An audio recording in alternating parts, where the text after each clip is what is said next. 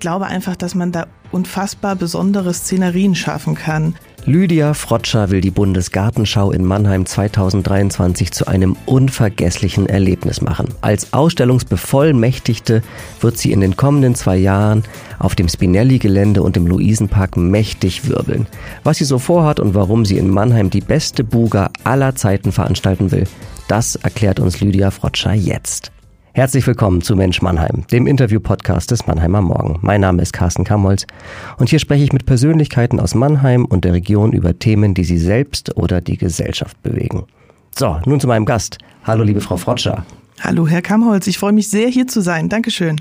Ich freue mich sehr. Sie sind Ausstellungsbevollmächtigte der Bundesgartenschau 2023 in Mannheim. Was bedeutet das eigentlich konkret? Ausstellungsbevollmächtigte. Also der oder die Ausstellungsbevollmächtigte wird ähm, zu jeder Bundesgartenschau drei Jahre vor Eröffnung von der Deutschen Bundesgartenschaugesellschaft zur je jeweiligen Buga entsendet, um dort die gärtnerischen Ausstellungen vorzunehmen, zu planen, durchzuführen. Sie sind also nach Mannheim einfach geschickt worden? Mehr oder weniger ja. Wie sind Sie hier angekommen? Was war hier los in Ihrem ersten Jahr in Mannheim? Also mein erstes Jahr hier in Mannheim war überraschend, aufregend, anders als gedacht. Also ich bin selbst noch gar nicht so lange im Buga-Business. Ich war ja seit ähm, Herbst 2018 für die Buga Heilbronn zuständig und es war dann aber relativ schnell klar, dass ich mich so in dieses, ähm, ja, in diesen Zirkus verliebt habe, dass ich ähm, nach Mannheim möchte. Und ja, im März letzten Jahres war es dann soweit und ich war natürlich äh, recht aufgeregt, was mich dort erwarten würde. Und natürlich kam dann leider auch die Corona-Zeit dazwischen. Das heißt, äh, viele Pläne, die wir eigentlich hatten oder die ich eigentlich hatte, konnten wir gar nicht so durchführen. Aber nichtsdestotrotz, ich bin wahnsinnig toll aufgenommen worden. Ich habe mich auch sofort in dieses Gelände verliebt, also gerade das Spinelli-Areal. Und ähm, ja, ich fühle mich sehr wohl hier. Das hören wir gern. Sie stammen ja ursprünglich aus Thüringen mhm. und Sie sind Garten- und Landschaftsbaumeisterin. Nicht ganz. Oh, sagen Sie? also ich bin ursprünglich, ich bin gelernte Landschaftsgärtnerin, bin Baumschulmeisterin und ähm, Produktionsgartenbautechnikerin. Okay. also man, äh, Sie können sagen, Sie können sagen, ich bin Gartenbaumeisterin. Aber nicht für Garten- und Landschaftsbau. Ah, okay. Also, also, Landschaftsbau streichen wir. Sie sind Gartenbaumeisterin. Ehrlicherweise bin ich jetzt aber auch nicht schlauer.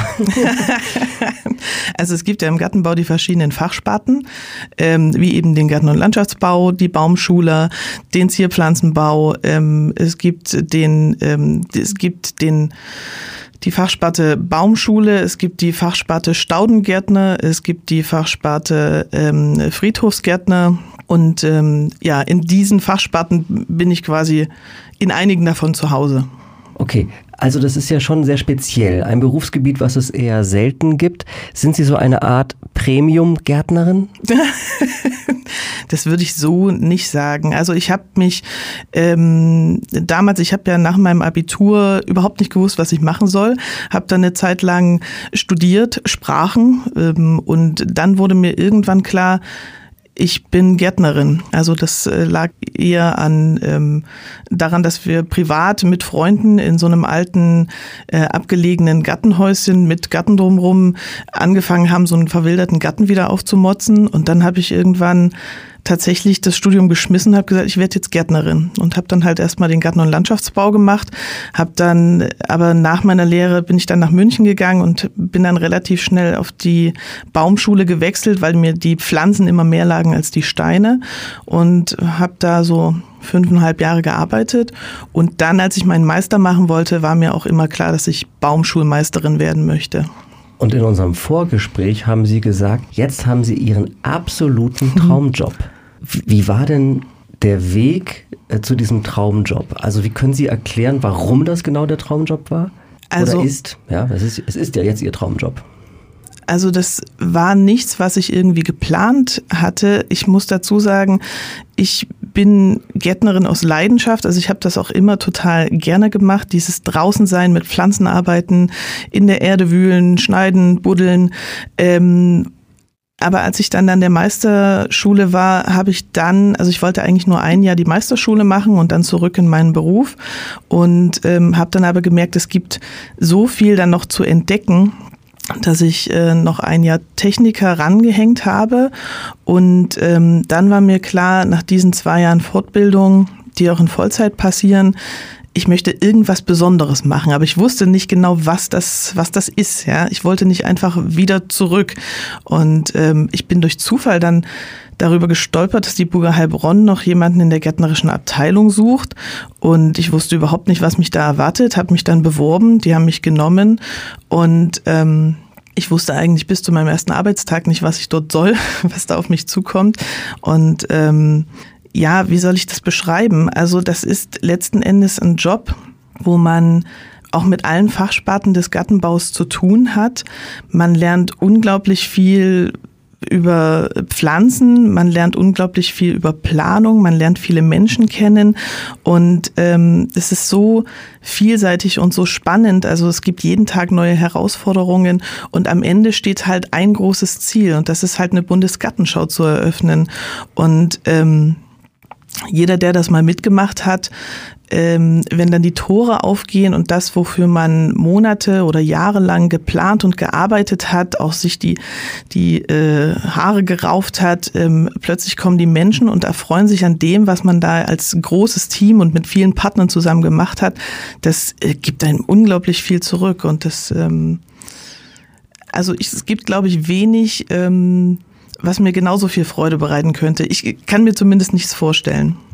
Dann sprechen wir mal über Mannheim und das, was Sie hier vorhaben. Sie kennen das Heilbronner Areal sehr gut. Sie haben sich jetzt auch die Erfurter Buga angeguckt. Was ist das Besondere an dem Mannheimer Gebiet? Hm, also das Mannheimer Gebiet beziehungsweise dieses, dieses Gelände, ich hatte es mir, ich glaube 2019, da war ich mal ein Wochenende in Mannheim. Das war übrigens mein erster Mannheim-Besuch überhaupt. Da wollte ich mal die, die Stadt für ein Wochenende so erspüren. Könnte ich mich da wohlfühlen für vier Jahre? Und da habe ich auch zum ersten Mal das Spinelli-Areal gesehen. Und das war sofort ähm, das hat mich wirklich richtig beeindruckt, weil es riesig groß ist. Dann standen da ja auch noch viel diese alten Baracken. Ähm, es hat also wenn man da steht, ich finde, es hat irgendwie so, so ein Flair, so eine Geschichte und auch eine eigene Energie. Und ähm, ja, das ist einfach erstmal von der Weiträumigkeit her ähm, was Besonderes und dann auch mit, mit der U-Halle, die dort sozusagen im Zentrum als Herzstück steht. Ich glaube einfach, dass man da unfassbar besondere Szenerien schaffen kann.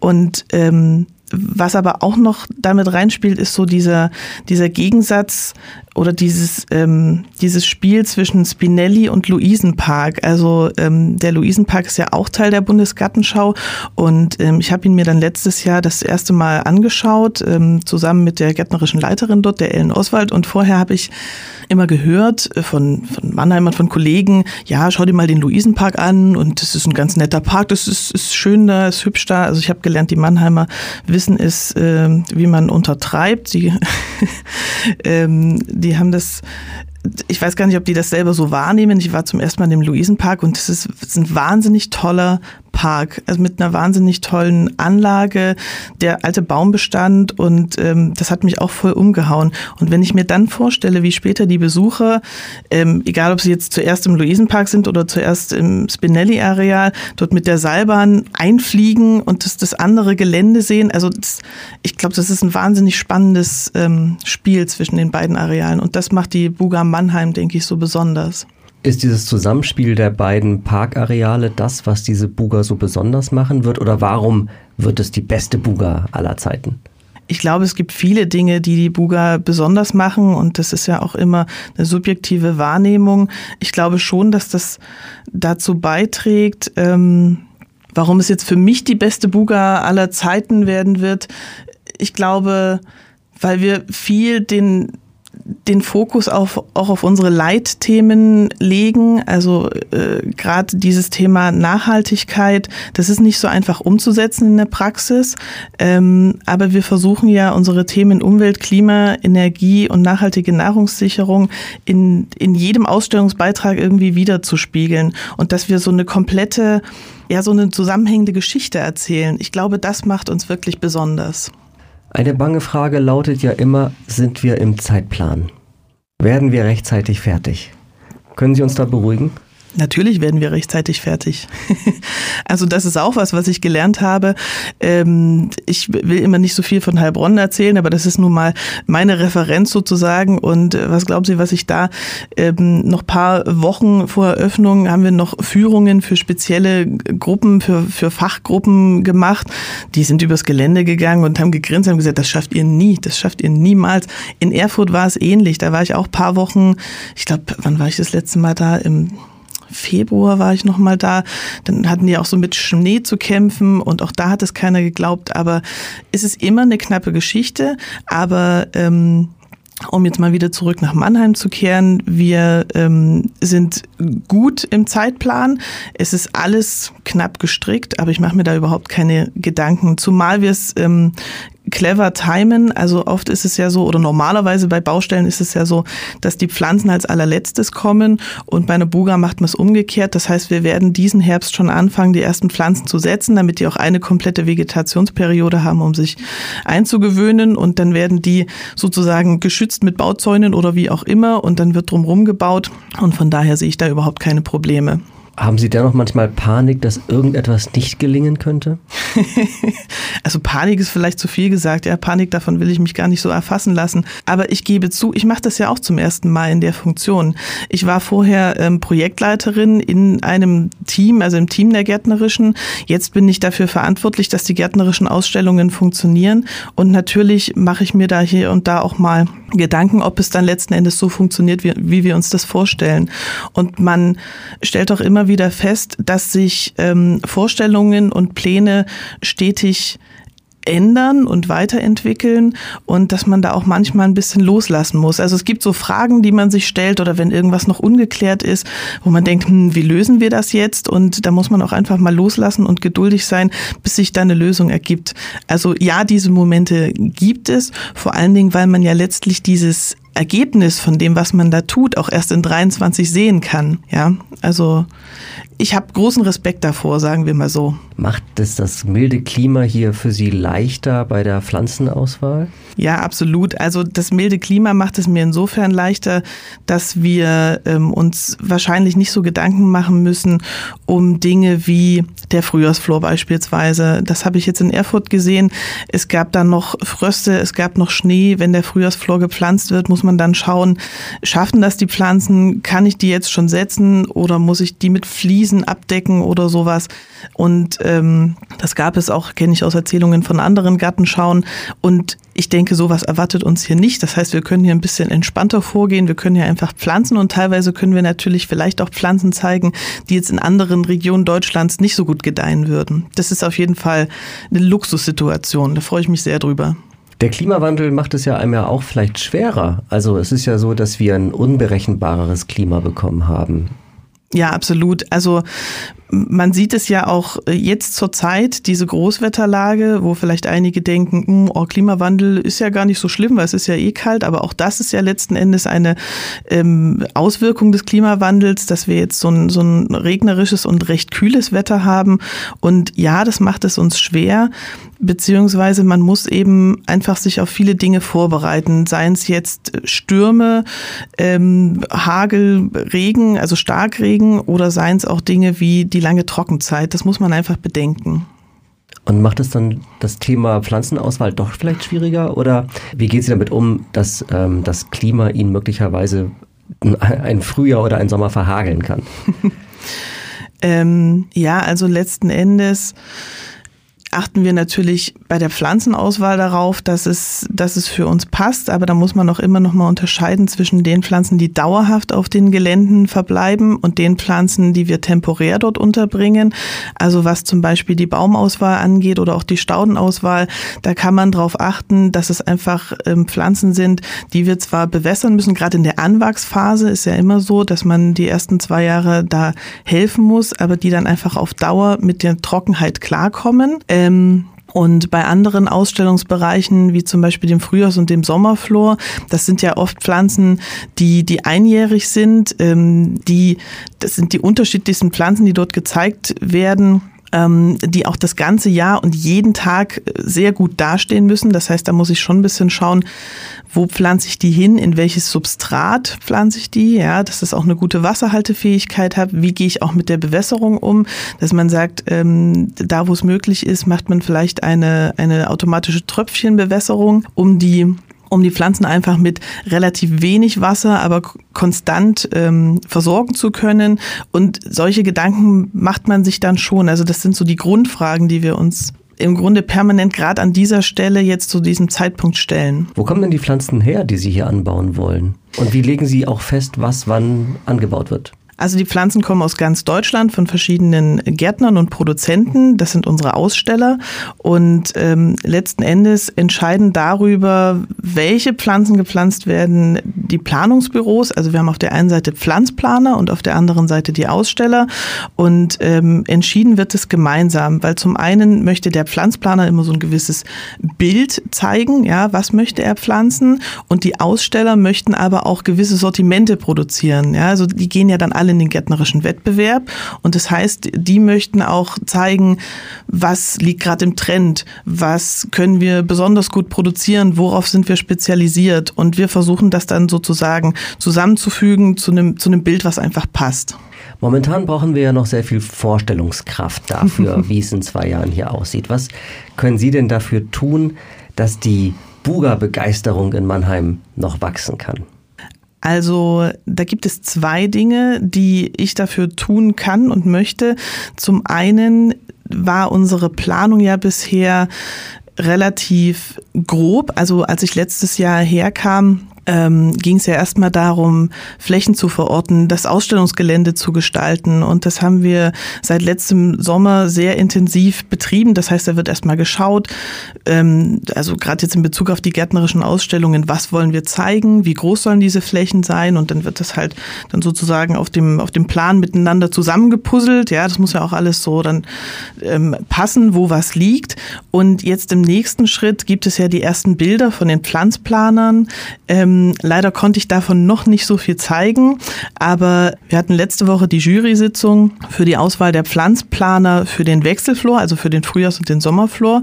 Das heißt, eine Jury ähm, hat sich gemeinsam mit uns, also die gärtnerische Abteilung saß da auch mit drin, von allen Planungsbüros, die sich beworben hatten und die in der engeren Auswahl waren, die Pflanzideen und Konzepte vorstellen lassen und dann wurde ausgewählt, was wir letzten Endes auch umsetzen wollen und ähm, das Ganze muss jetzt mal noch so ein bisschen sortiert werden und dann ist das auch was, womit wir sozusagen an die Öffentlichkeit gehen können, wo wir die ersten Bilder zeigen können und wo dann einfach auch schon so, so ein bisschen mit bunten Farben das ausgemalt wird. Ja, das heißt, bei uns wird es so langsam ein bisschen konkreter. Das sind dann die, die Bilder, wo sich dann die Leute auch was vorstellen können. Und ähm, zum anderen ist die, die zweite Geschichte, die ich ganz wichtig finde, dass man eben den Kontakt mit den Leuten hat durch Baustellenführungen. Und das konnten wir letzten Sommer schon so ein bisschen machen, aber natürlich auch nur eingeschränkt. Und jetzt ging lange Zeit gar nichts. Und ich hoffe, dass wir jetzt ab Sommer da wieder einsteigen können, denn in dem Moment, wo bei uns auf dem Gelände auch was passiert, man die Leute rumführt, dann natürlich auch Pläne zeigt, aber auch mit dem Finger drauf zeigen kann, hier entsteht das, dort entsteht jenes, ähm, man kann Fragen beantworten, ähm, dann entsteht einfach ein Bild und auch eine, eine Story dahinter bei den Menschen. Und ich glaube, das ist was ganz Wichtiges, was uns momentan einfach so ein bisschen abgeht. So richtig kann ich mir Ihren Alltag noch nicht vorstellen. Also ich stelle mir vor, Sie sitzen vor allem noch im Büro und irgendwann gehen Sie ins Feld. Stimmt das? Das ist immer eine total schwierige Frage. Ähm, die ich im Grunde sehr, sehr gerne beantworte, aber es ist nicht so leicht, die, die so, so kurz zu fassen, weil, weil meine Aufgabe oder unsere Aufgabe doch relativ komplex ist. Also ja, ich sitze momentan viel im Büro. Ich glaube, das sieht gerade aus wie bei vielen Menschen, nämlich ähm, sehr viele Videokonferenzen. Das heißt, im Moment geht's geht es darum, dass ich ganz viel kommuniziere. Ich telefoniere, ich habe Videokonferenzen, ich schreibe Mails. Letzten Endes sind es Abstimmungen mit unseren Planungsbüros. Ähm, was weiß ich, da geht es teilweise um Kleinigkeiten wie, wollen wir es nochmal nach rechts oder nach links schieben? Es muss größer werden, es muss kleiner werden. Es geht um, um die Formen auch der Beete zum Beispiel. Dann geht es darum, dass ich ähm, viel mit Ausstellern kommuniziere, also die ganzen Gärtner, die bei uns mitmachen sollen, die ähm, werden natürlich aufgerufen und dann muss man hier und da einfach nochmal telefonieren, Fragen beantworten. Dann geht es darum, auch ähm, die Planer und die Aussteller zusammenzubringen, also diese ganzen Vorstellungen von den verschiedenen Beteiligten zusammenzuführen. Ähm, ich bin auch dafür zuständig, dass wir Preisgerichte zusammenstellen. Das heißt, wir haben ähm, eine große Auswahl an Experten aus ganz Deutschland, die in Frage kommen, für uns Preisrichter zu sein. Die fragen wir an, wollt ihr mitmachen? Diese Preisgerichte müssen dann vorbereitet werden und durchgeführt werden. Das heißt, die kommen dann, schauen sich die Pflanzen an, ähm, dann wird bewertet, ähm, solche Geschichten. Und momentan ist es wirklich noch sehr theoretisch. Ich habe aber auch mal einen Außentermin im Luisenpark zum Beispiel mit der Ellen Oswald. Da freue ich mich dann immer, wenn ich mal raus darf. Ähm, Im Normalfall wäre es, glaube ich, auch so, dass ich ein bisschen mehr unterwegs bin zu irgendwelchen Verbandstagungen. Ähm, zu treffen mit den Gärtnern oder auch, dass ich in die Baumschulen selber fahre und so weiter. Das ist halt jetzt alles nicht möglich gewesen, beziehungsweise wir haben es versucht, sehr, sehr klein zu halten und es geht auch Gott sei Dank, dass man das viel digital macht. Ähm, und später werden wir dann auch rausgehen, wobei ich leider höchstwahrscheinlich nicht mehr selber im Beet stehen werde. In Heilbronn habe ich das noch teilweise gemacht, wenn mal Not am Mann war. Aber ähm, wir haben dann natürlich unsere pflanzenden und pflegenden Firmen. Und da geht es dann letzten Endes darum, auch rauszugehen und zu schauen, wie funktioniert's. Aber ich darf selber keinen Spaten mehr in die Hand nehmen. Das hält sie keiner ab, oder? Worauf freuen Sie sich mehr? Auf die Eröffnung der Buga 2023 oder auf den Punkt, wenn nach 180 Tagen alles geschafft ist? Auf die Eröffnung, ganz klar. Die Eröffnung ist ein absolutes, ein absoluter Adrenalinrausch und ähm, da freue ich mich absolut drauf. Und ich erzähle auch total gern meinen Mannheimer Kollegen und Kolleginnen davon, wie das ist, wie sich das dann anfühlt. Und ähm, sicherlich freut man sich auch drauf, wenn dann alles geschafft ist und man ein positives Fazit ziehen kann. Aber auch das ist gar nicht so so leicht zu verkraften, sage ich mal. Also ich will da jetzt nicht zu weit ausschweifen, aber ähm, man schaut dann natürlich zurück und freut sich drüber, was man geschafft hat, aber es ist auch ein großes Stück Wehmut mit dabei, weil so ein, so ein halbes Jahr, das ist zum einen ein absolutes Festival letzten Endes. Man sieht jeden Tag sehr, sehr viele Menschen, die gut gelaunt sind, die feiern. Ähm, man hat ja auch noch die ganzen Veranstaltungen, Musik, Theater und weiß ich nicht alles. Ähm, das nimmt man natürlich auch alles mit, auch gemeinsam mit den Kollegen. Und dann ist es ja nicht nur so, dass wir letzten Endes ein Projekt abwickeln und ein Projekt dann beenden, sondern es auch heißt Abschied nehmen von vielen der Kollegen, mit denen man in den letzten Jahren recht eng zusammengewachsen ist. Und so ein Projekt schweißt auch zusammen. Sie sind ja, Sie haben es selbst gesagt, Teil dieses Buga-Wanderzirkus. Das heißt, wenn es formal alles normal zugeht, werden Sie uns wieder verlassen.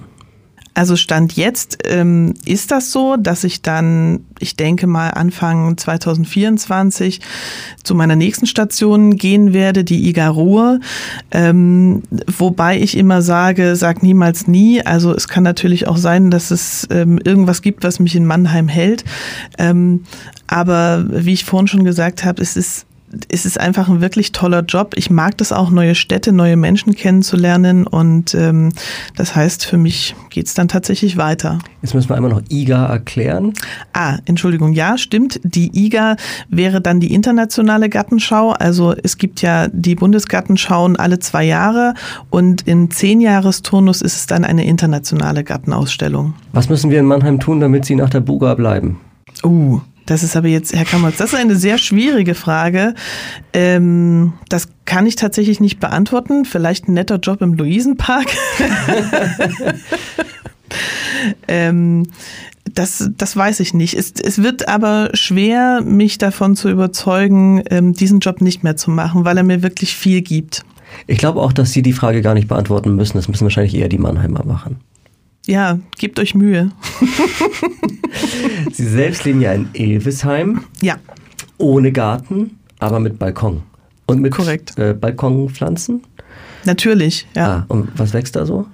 Also dieses Jahr habe ich meinen Balkon umgerüstet. Letztes Jahr war es noch ähm, viel früher so ein Sommerflor. Dieses Jahr bin ich auf Stauden umgeschwenkt. Ich habe auch meine Balkonkästen alle erneuert, weil ich habe einen Südbalkon und ähm, die Ilvesheimer Hitze war dann sehr erbarmungslos und ähm, ich habe mir jetzt Balkonkästen mit Wasserreservoir geholt, weil wenn ich zwei Tage nicht zu Hause war, ist alles eingegangen. Ähm, und jetzt wollte ich das so ein bisschen nachhaltiger gestalten und habe tatsächlich in drei Ebenen Stauden, also man kann schon noch sitzen und sich bewegen auf dem Balkon, aber rundherum ist alles komplett dicht.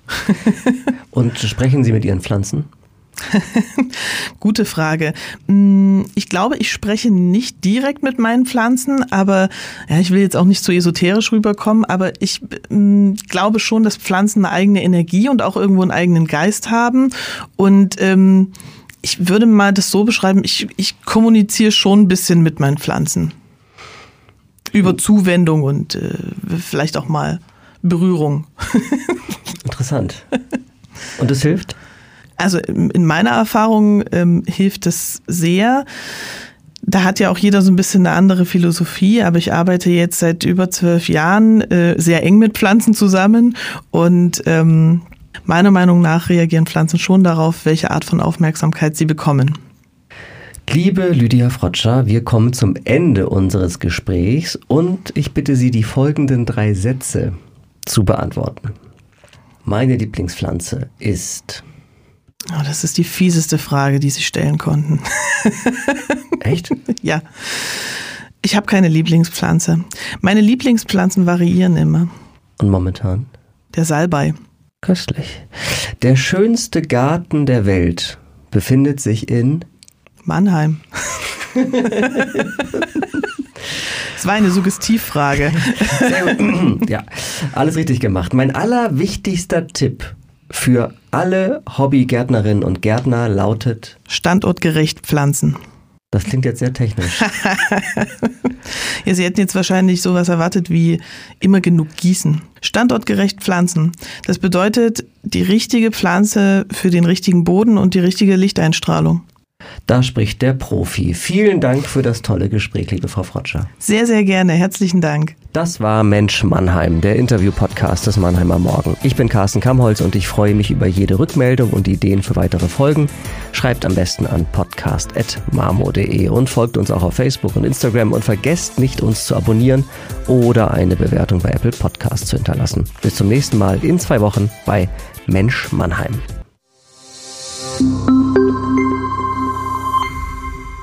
Ein Podcast des Mannheimer Morgen. Produziert von Julia Wadle.